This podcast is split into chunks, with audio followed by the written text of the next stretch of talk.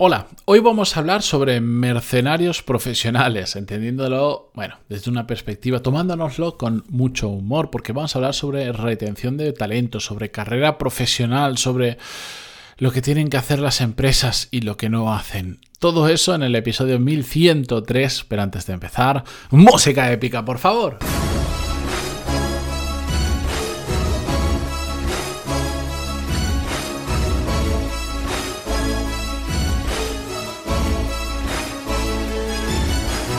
Muy buenos días a todos, bienvenidos. Yo soy Matías Pantaloni y esto es Desarrollo Profesional, el podcast donde hablamos sobre todas las técnicas, habilidades, estrategias y trucos necesarios para mejorar cada día en nuestro trabajo. Antes de comenzar con el episodio de hoy, que os prometo que va a ser más corto que los 20-21 minutazos del de ayer, recordaros que a partir de este miércoles 9 de junio se abren plazas, aquellos que estéis inscritos en las plazas prioritarias, en las listas de espera de mi programa, Core Skills. Del miércoles 9 al viernes 11 os voy a enviar un email con el enlace donde podréis em, comprar y tener acceso al curso.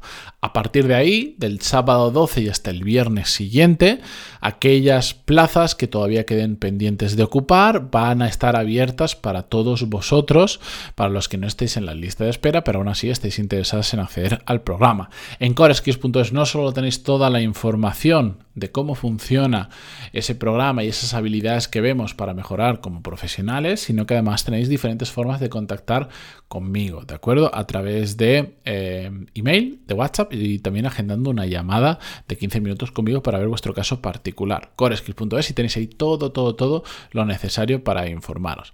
Dicho esto, vamos a hablar sobre el episodio de hoy, que os decía al inicio que vamos a hablar sobre mercenarios profesionales. A mí la palabra mercenario profesional es un término que me que me gusta y me hace mucha gracia. De hecho, es un término que hasta hace no mucho en tono evidentemente de broma y de cachondeo. Muchas veces lo he utilizado y que lo estoy dejando de utilizar porque eh, cuando lo digo incluso en un entorno mm, en un entorno donde se entiende que estoy de broma, hay gente que noto cómo se le tuerce un poco el morro, cómo me pone una cara un poquito rara y sea y puede que se lleve una imagen muy diferente a lo que soy eh, de verdad.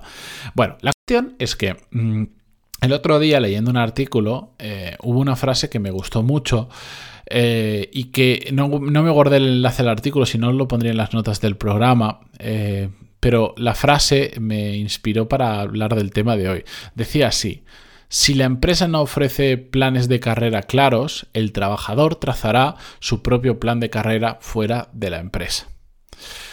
Cuando lo leí me encantó porque creo que es un muy buen resumen sobre eh, gestión de la retención del talento. Básicamente, ¿qué es lo que está diciendo?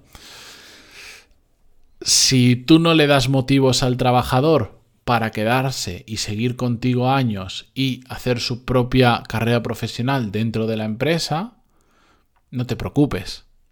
Si es bueno, porque los malos no, pero si es bueno, se va a montar su propio plan de carrera fuera de tu empresa. ¿De acuerdo?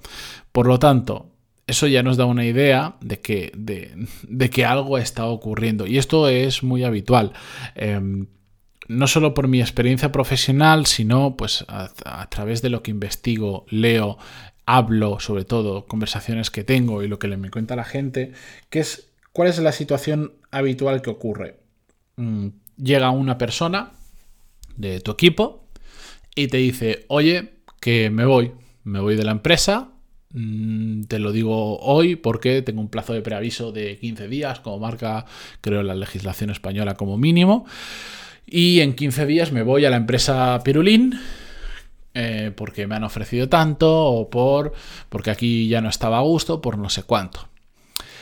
Y esa situación donde tú como líder de un equipo, por ejemplo, eh, no tienes mm, prácticamente ningún tipo de control. ¿Por qué? Porque normalmente cuando te vienen con esto, esa persona ha tomado perfectamente la decisión y salvo que hicieras una locura económica, eh, no vas a retener a esa persona. Ya, ya, ya ha firmado un nuevo contrato y por lo tanto, de hecho hace poco hablábamos de ello, no va a volver contigo. Lo que te encuentras es que tienes 15 días para reemplazar esa persona y 15 eh, días donde esa persona teóricamente todavía trabaja contigo y en muchas ocasiones cuando se hace mal, hablaremos de ello en siguientes episodios, lo que tienes es a una persona que ya su mente ya ha salido de la empresa y su cuerpo de forma presente puede estar ahí, puede asegurarte que va a trabajar, que no va a cambiar nada, pero que realmente no es una persona productiva y no es una persona que te, que te aproveche prácticamente nada ni que, ni que no puedes contar con ella. ¿De acuerdo? Bien, ¿cuál es el punto al que voy con esto que os estoy contando? En que esa persona, en concreto, se está haciendo su propia carrera profesional fuera de tu empresa y tú ni te has enterado y te has llevado una sorpresa. Eso puede ocurrir de forma natural. Hay, quien, hay quien por, por lo que quiere hacer profesionalmente, trabajar en tu empresa es un paso temporal y el hecho de que termine yéndose a la empresa no significa que no esté a gusto, puede que esté súper a gusto, súper bien, súper cómodo, que le encante, pero su carrera profesional va por otro lado o quiere reinventarse o lo que sea y por lo tanto un día saldrá de ella y no pasa nada y eso es súper natural y es súper habitual que lo veamos, pues imaginaros que ahora decís, oye, pues eh, no tengo responsabilidades, quiero mejorar mi inglés, me voy un par de años a trabajar a Estados Unidos, dos o tres años, lo que sea, estoy trabajando allí, estoy en una empresa que me encanta, pero ya he cumplido el objetivo que yo tenía, que era aprender muy bien inglés, he aprovechado para conocer otra cultura, experiencia en otro país, pa, pero yo ahora me quiero ir o quiero volver a España o me quiero ir a otro país, lo que sea, y aunque esté súper a gusto, me voy. Si esa persona se va de tu empresa, no significa que tú estés haciendo algo mal como líder de equipo, significa que esa persona, independientemente de lo que tú hagas, independientemente de que tú le puedas dar un, un plan de carrera profesional interesante dentro de la empresa, su plan de carrera está fuera de tu empresa porque tiene una ambición diferente, abarca algo que tú no eres capaz de suplir. Eso claro que puede ocurrir, pero en un gran número de ocasiones hay muchas personas que no tienen ningún problema con hacer carrera dentro de tu empresa.